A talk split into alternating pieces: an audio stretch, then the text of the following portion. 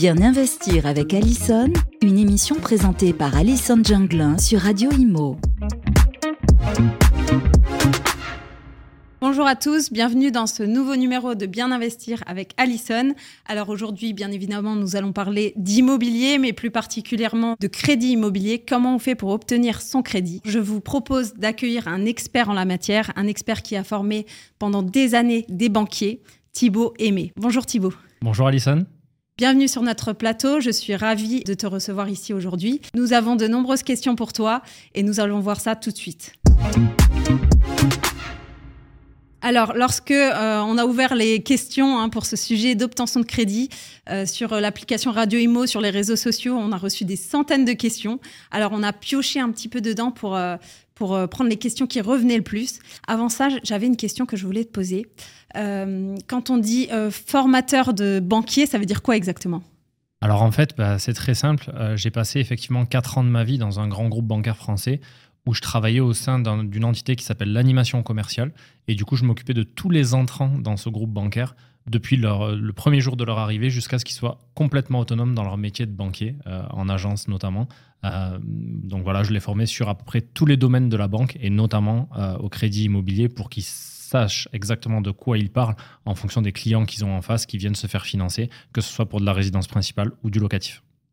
Donc en, fait, tu leur expliquais vraiment euh, comment est-ce qu'ils acceptaient ou pas les, clients en fonction de, du profil de chaque personne. Oui, en fait, c'est ça. Ben, on, le verra tout à l'heure, mais effectivement, euh, quand on est banquier, il y a plusieurs choses à regarder pour savoir comment on va se positionner par rapport aux clients qu'on a en face. Des ratios qui sont indispensables à connaître aujourd'hui euh, avant ben, de, se positionner sur l'obtention d'un prêt ou pas. Et du coup, ben, c'était vraiment de la formation pure et dure sur euh, l'obtention de, l'obtention de ces ratios, le taux d'endettement, le taux d'effort, on y reviendra, mais il y en a d'autres. Pour qu'ils soient vraiment complètement à l'aise et sereins pour se positionner et être capable d'octroyer un prêt immobilier notamment. D'accord, super. Donc là, dans les questions qui sont revenues le plus, euh, donc il y a une question de Christine qui vient de Saint-Prix dans le 95 qui nous pose la question euh, peut-on toujours emprunter à 110% alors ça, c'est vraiment la, question qui est ressortie le plus. Donc, euh, on va le rappeler, un crédit à 110%, c'est un crédit sans apport, donc un crédit qui comprend le prix du bien, le prix des travaux, ainsi que les frais de notaire et tous les frais en fait qui englobent cet achat. Donc, Thibaut, est-ce qu'aujourd'hui c'est toujours possible? Alors, euh, c'est compliqué de répondre parfaitement à cette question dans la mesure où je pense que la clé de voûte aujourd'hui pour obtenir un crédit immobilier, c'est vraiment la persévérance. C'est-à-dire qu'il ne faut pas s'arrêter à un refus bancaire ou deux ou trois refus. Il faut vraiment essayer d'aller plus loin. Euh, aujourd'hui, effectivement, il est beaucoup plus compliqué euh, qu'il y a un an et demi ou deux ans avant que les critères HCSF arrivent notamment euh, sur la table, de se faire financer à 110% sans mettre aucun apport. Néanmoins, aujourd'hui, on arrive quand même sur de la résidence principale notamment euh, à acquérir des prêts sans mettre la totalité des frais de notaire sur la table et même sur du locatif aujourd'hui. Moi, j'ai des clients avec lesquels je travaille qui arrivent à avoir du 100%, voire du 105%, donc à mettre un tout petit peu moins que les frais de notaire en apport pour pouvoir se faire financer. Donc c'est très compliqué, on va pas se le cacher, mais néanmoins avec beaucoup de persévérance, on arrive à faire de belles choses et à aller chercher des financements euh, tout à fait cohérents, même sur 25 ans, euh, en cette fin d'année 2023 et début d'année 2024. Donc on peut toujours euh, avoir un crédit financé à 110% ou presque ou avec très peu d'apport. Aujourd'hui, c'est encore possible. Voilà, ah, il faut compter à minima les frais de dossier bancaire, les frais de garantie bancaire également, les frais de notaire, il y a 80% des banques, on va pas se le cacher, qui, les demandent en apport. Et je trouve que c'est à peu près normal. On va trouver les 20% alors. Voilà, le but c'est d'essayer de persévérer, de ne pas s'arrêter, comme je vous l'ai dit, à un ou deux refus, et de faire peut-être 5, 6, 10 banques euh, pour essayer de trouver la meilleure optimisation possible de son financement. Pour la petite anecdote, euh, effectivement, pour mon premier achat, j'ai fait 13 banques avant qu'une banque me dise oui. Et euh, c'était même pas une question d'apport, c'est qu'on me disait non, en fait, et personne ne me finançait. et au final, euh, j'ai fini par trouver une banque qui m'a accepté sans, sans, sans apport, mais euh, en fait, c'est vraiment la persévérance qui va faire la différence. Exactement. Et toi, quand tu as investi, c'était déjà il y a quelques années. Mm. Et ben aujourd'hui, c'est d'autant plus le cas. Et si on veut vraiment optimiser et avoir un crédit, il faut persévérer. Et c'est clairement la clé de voûte de cette année 2024 et même, je pense, sur l'année 2025 qui arrive après. Merci beaucoup, Thibault. Avec plaisir. Une deuxième question euh, qui est euh, une question de Maxime de Dijon qui nous demande est-ce plus facile d'emprunter avec une SCI ou en nom propre? Alors SCI pour, euh, pour le petit rappel. Donc, ça veut dire société civile immobilière. Et ça permet, en fait, pour faire simple, ça permet à plusieurs personnes de pouvoir s'associer pour l'achat d'un bien immobilier ensemble. Exactement. Euh, alors, c'est pas plus facile et c'est pas plus difficile. C'est-à-dire que ça va dépendre en fait de, de l'emprunteur qu'on a en face.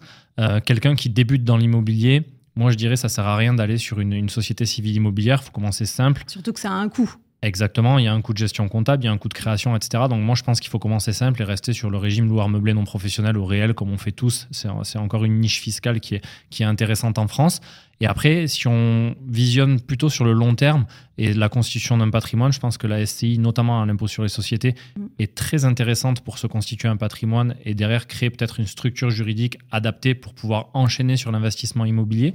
En tout cas, euh, en termes de banque et d'obtention de crédit, d'octroi de financement, il n'y a pas grand-chose qui change parce que même si on est dans le cadre d'une société civile immobilière, la banque va regarder l'endettement euh, et le reste pour vivre de chacun des associés dedans. Donc en fait, c'est la même chose. C'est pas plus difficile ni plus facile d'emprunter, que ce soit en SCI ou en nom propre. C'est plus le côté euh, SCI, on va pouvoir s'associer avec quelqu'un, donc les revenus de cette personne vont s'ajouter aux nôtres. Donc si jamais on ne peut pas euh, investir seul, ça permet peut-être d'acquérir un bien qu'on n'aurait pas pu acquérir seul. Mais effectivement, au final, le calcul reste le même puisque c'est quand même deux personnes. on va regarder, on va regarder en fait tout ce qui découle de chaque profil finalement. Exactement, c'est exactement ça. Alors j'avais aussi également une question d'Alexia qui vient de Sceaux dans le 92. Comment calcule-t-on concrètement le taux d'endettement? Parce que c'est vrai qu'on entend un peu euh, tous les calculs, on, cherche à droite à gauche, il à boire et à manger. Alors aujourd'hui, voilà, quelle est la règle? Alors euh, déjà, il n'y a pas que le taux d'endettement qui va déterminer si euh, la banque va octroyer un prêt ou pas, mais c'est une très bonne question et effectivement, il va falloir être assez précis. Il y a deux notions aujourd'hui qui sont très importantes dans, l'octroi d'un financement, pardon. C'est le taux d'endettement d'un côté et le taux d'effort de l'autre. Donc le taux d'endettement très facile pour le calculer, c'est un ratio que les banquiers utilisent avec deux lettres. Donc ça s'appelle C divisé par R, C étant les charges de l'emprunteur et R étant les revenus de l'emprunteur. Donc il va falloir savoir ce qu'on met dans chacune des cases.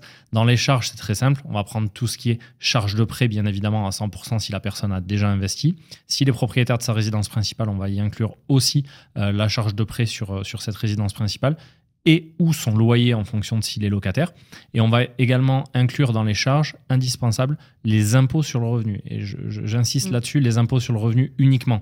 Il y a des gens qui parlent de taxes foncières, de taxes d'habitation. Non, les banques prennent en charge l'impôt sur le revenu ainsi que les prêts. Et côté revenu, ben, les revenus du travail, euh, quand on est salarié, ben, c'est les bulletins de salaire. Quand on est entrepreneur, c'est... Euh, au moins deux ou trois bilans, euh, si possible, pour calculer un revenu qui est cohérent pour la banque.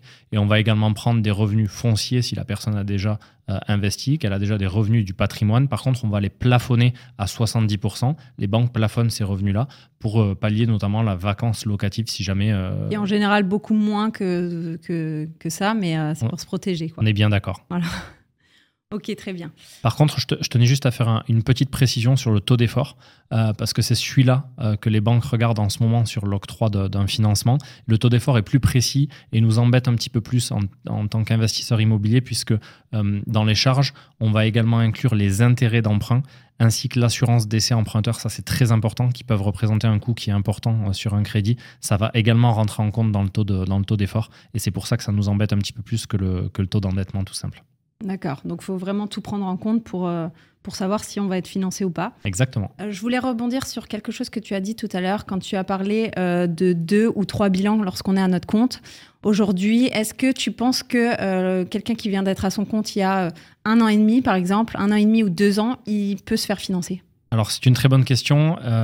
J'ai eu la réponse la semaine dernière en plus avec un banquier que je connais ça dépend vraiment de la banque qu'on va voir et de la relation qu'on a avec son banquier. Mm. Aujourd'hui, il n'y a pas que les chiffres euh, qui vont faire la différence, c'est aussi la relation que vous avez avec le banquier. C'est souvent ça. Hein. C'est en fait, euh, là, on parle beaucoup euh, chiffres, on, parle beaucoup, bah, voilà, de, vraiment de calcul à prendre en compte. Mais ce qui compte même le plus, c'est la proximité que vous avez avec votre banquier. C'est sûr que si demain vous allez voir un banquier que vous connaissez pas, il va prendre en compte bah voilà, tout, tout ce que vous, avez lui, allez lui ramener, vos bulletins de salaire, euh, vos feuilles d'impôt. Mais si euh, c'est un banquier aussi que vous connaissez depuis des années, que vous êtes chez eux depuis 5, 10 euh, ans, 15 ans, peut-être toute votre vie, bah, il va prendre aussi en compte bah, votre façon de gérer vos comptes, votre façon d'être aussi, puisque c'est ça qui fait que... Enfin, c'est la confiance avant tout. quoi. Bah, Je le dis souvent, tu as complètement raison. Pour moi, l'octroi d'un financement bancaire, c'est 80% de feeling. Mm. Ça va jusque-là. Donc en fait, effectivement, ça va dépendre de la relation qu'on a bâtie avec son banquier, la relation de confiance. Et euh, bah, effectivement, le banquier sera capable de financer et d'aller chercher un revenu sur quelqu'un qui a 18 mois d'ancienneté sur un bilan à partir du moment où il a déjà réussi à faire des investissements immobiliers rentables, par exemple, qui tournent. Euh, il y aura beaucoup plus de confiance qui sera acquise à ce niveau-là, plutôt que euh, quand on est prospect dans une nouvelle banque, euh, il va falloir acquérir cette relation de confiance, donc c'est un petit peu plus compliqué. Donc ça dépend vraiment du feeling que vous avez avec le banquier, je dirais. Donc là, faut pas oublier la petite bouteille de champagne en fin d'année pour son banquier, c'est ça? Non, pas forcément, je dirais pas les dessous de table quand même, on est, on est à la banque. Mais voilà, c'est quelque chose qui joue effectivement, et moi je dis toujours qu'il faut se constituer une équipe quand on fait de l'investissement immobilier. Le banquier doit en faire partie. Pour moi, c'est presque même la pièce maîtresse, parce qu'en fait, le crédit immobilier, c'est la base de tout. Si on n'a pas de crédit, ben, en fait, finalement, on ne peut pas investir. Au tout début de mes investissements immobiliers, euh, si euh, ce fameux banquier m'avait pas fait confiance, en fait, tout ce que j'ai aujourd'hui, ça n'existerait pas, en fait, parce que euh, ça part d'un banquier qui vous dit oui, qui vous fait confiance. Vous prenez la, vous avez du coup confiance en vous parce que vous dites, OK, je sais avoir un crédit et c'est de là que ça part. Tu as tout résumé, Alison. Euh, je voulais aussi qu'on parle de quelque chose. Je crois qu'il s'est passé quelque chose euh, en ce début de mois, euh, qu'il y a quelques règles qui sont en train d'être un petit peu modifiées. Est-ce que tu peux nous en dire plus? Bien sûr, avec plaisir. donc ça s'est passé aux alentours du, 4 décembre. Le, le, Haut Conseil de stabilité financière s'est réuni pour essayer d'analyser un petit peu les tendances au niveau du financement sur l'année 2024. Qu'est-ce qui va changer? Qu'est-ce qui va être maintenu, etc. Alors, il n'y a pas de changement drastique au niveau de l'octroi de prêt, mais il y a quand même quatre nouvelles mesures qui vont euh, être amenées à, évoluer et plutôt dans le bon sens, vous allez voir. La première, euh, ça va être la possibilité donnée aux banques d'aller octroyer des prêts sur 27 ans et non plus 25. En cas de gros travaux, je crois. Hein. Alors, pas forcément de gros travaux, il suffit juste qu'il y ait à peu près 10% de rénovation ou plus. Donc, il faut que le, montant total du projet, euh, il y ait au moins 10% de rénovation dedans. Mais ça, ça va être une très bonne nouvelle. Nous qui cherchons des investissements un petit peu sur la longue durée pour aller bah, augmenter le cash flow, euh, c'est quelque chose qui va être plutôt une bonne nouvelle pour nous, investisseurs. La deuxième, elle va impacter moins de monde, mais tout à l'heure, on a parlé de taux d'effort et d'être très précis entre le taux d'effort et le taux de charge. Euh, les gens qui ont des prêts relais, il y a forcément des intérêts qui payent sur leur premier prêt immobilier qu'ils n'ont pas vendu. Euh, le HCSF a décidé d'exclure euh, ces intérêts de prêt immobilier du calcul du taux d'effort pour 2024. Donc voilà, pour ceux qui sont dans cette situation, c'est aussi une bonne chose. La troisième, ça c'est très très intéressant et ça va, je pense, débloquer beaucoup de dossiers euh, qui étaient un petit peu compliqués. Il faut savoir que le Haut Conseil de stabilité financière a donné 20% de dérogation à chacune des banques françaises pour justement octroyer des prêts au-delà de ces 35%. Donc ils ont 20, chaque banque française a aujourd'hui 20% de dérogation pour déroger à ces 35%. Je crois qu'ils vont, euh, que jusqu'à maintenant d'ailleurs, ils vont pas jusqu'à 20%. Exactement. Je crois qu'actuellement, on est aux alentours de 15% seulement, où ils vont pas au maximum de ce qu'ils peuvent faire. Tu as raison, aucune banque aujourd'hui n'utilise ces 20%, mais si c'était le cas et qu'il y avait une explosion de demande au-delà de ces 35% de taux d'effort, les banques pourraient aller au-delà de 20% à condition que le lissage sur l'année, le nombre de dossiers, la volumétrie de mm. dossiers bancaires reste dans les 20%. Ça veut dire que grosso modo, s'il y a une explosion de demande de prêt en début d'année sur mm. janvier-février, les banques vont pouvoir aller au-delà des 20% mm. euh, de, de dérogation tant que sur 2024, ça reste au niveau des 20%. Ce qui est une bonne chose en sachant qu'on va, qu'on va aller sur une nouvelle année. C'est une très bonne chose. C'est-à-dire qu'en début d'année, on peut y aller. Quoi. Exactement. Et les banquiers, vous le savez, en début d'année, ont besoin aussi de, de, de, bah de, de, faire leurs objectifs. Hein, soyons clairs. Mm. Il y a des quotas de prix immobiliers qui sont, euh, qui sont demandés euh, au niveau de la BCE, notamment pour les banques. Et ben, c'est très propice en début d'année d'aller chercher son crédit euh, maintenant. Voilà.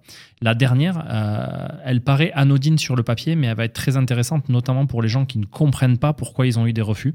Euh, c'est en fait la possibilité que l'emprunteur va avoir d'avoir une vraie réponse et de représenter son dossier en cas de refus. Ça veut dire un oui, un non aujourd'hui, pardon, ne veut pas dire un, non demain, tout simplement. Donc en cas de refus sur un financement aujourd'hui, on va pouvoir représenter son dossier le mois d'après, par exemple, et, et re-regarder au niveau de la même banque, voir si c'est toujours refusé. Si c'est accepté, bah, tant mieux pour vous, vous avez eu un, un accord de prêt un petit peu en différé, mais c'est toujours une très bonne nouvelle. S'il y a un refus, on aura l'obligation, les banques auront l'obligation. Ça, c'est la grande nouvelle. Ça, il faut bien écouter parce que là, c'est la grande nouvelle. Les banques auront l'obligation de se justifier sur le refus avec une tierce personne présente dans l'agence pour expliquer pourquoi le dossier a été refusé. Donc ça va permettre de donner des billes aussi à l'investisseur. Ça va tout changer parce que là, euh, actuellement, euh, en tout cas là sur les dix dernières années, on pouvait avoir des refus qui n'étaient pas justifiées, enfin, enfin pas justifié certainement auprès de la banque, mais auprès de, des clients. Les clients ne savaient pas pourquoi leur, leur crédit avait été refusé. Du coup, pour, pour même euh, démarcher une autre banque, finalement, c'était compliqué parce que on ne savait pas ce qui, ce qui avait euh, cloché, entre guillemets, euh, dans la précédente banque. Donc, c'était compliqué de se dire, bah, je vais bien remonter mon dossier pour avoir cette fois une acceptation, mais je ne sais pas ce qu'il faut que je change finalement. C'est exactement ça. En fait, on va, les banques vont avoir une obligation maintenant de moyens, mais aussi de résultats sur le fait de se dire, bah, voilà, OK, on refuse un prêt parce que euh, le taux d'effort n'est pas mmh. respecté ou, ou que sais-je. Par contre, on doit l'expliquer de manière tangible à l'investisseur pour que derrière il puisse bah, améliorer cette chose-là pour soit le représenter dans le futur, soit aller bah, regarder d'autres établissements financiers. Donc ces quatre points finalement n'ont pas changé la donne en termes de, chiffrage, mais ils sont très intéressants et ça permet aussi de voir que les vannes se réouvrent doucement au niveau du crédit immobilier, notamment sur les investisseurs et le locatif. Et c'est plutôt de très bonnes perspectives pour cette année 2024-2025. C'est vrai que vu comme ça, ça change tout et on se dit que, OK, les, taux sont quand même assez élevés en ce moment, mais finalement, euh, c'est comme euh, ce fameux euh, taux d'endettement qui est passé de, 33 à 35. Enfin, il y a quand même un côté positif à observer et à prendre en compte parce que ça donne espoir pour toutes les personnes qui veulent aujourd'hui acquérir un bien immobilier et se lancer dans l'investissement. Bien sûr, et puis on a l'habitude, toi comme moi, de dire que, que la normalité, quelque chose qui n'est pas normal, c'était les taux qui se pratiquaient il y a un mm. an et demi ou deux ans, des taux en dessous de 1% sur un, prêt immobilier, ça n'existe pas, soyons clairs. Aujourd'hui, on est revenu sur du 4,5, 5% des fois sur 25 ans. Mais ça, c'est normal. Euh, nos parents, l'ancienne génération, ont emprunté à des taux qui étaient euh, même bien au-dessus de là. Donc, euh, c'est clairement le moment pour investir dans l'immobilier.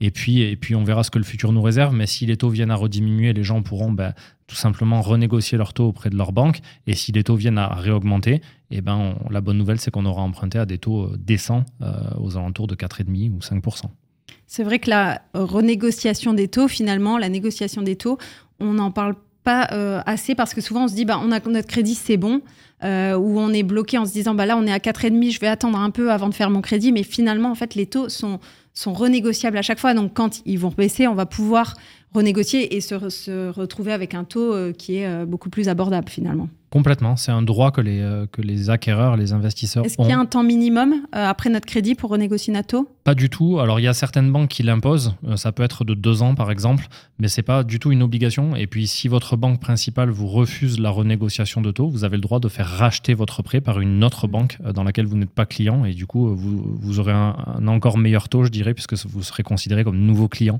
Donc il y a la renégociation dans la banque dans laquelle vous êtes. Les, les, nouveaux clients ont des meilleurs taux que les anciens clients? Eh oui. Pour faire venir le.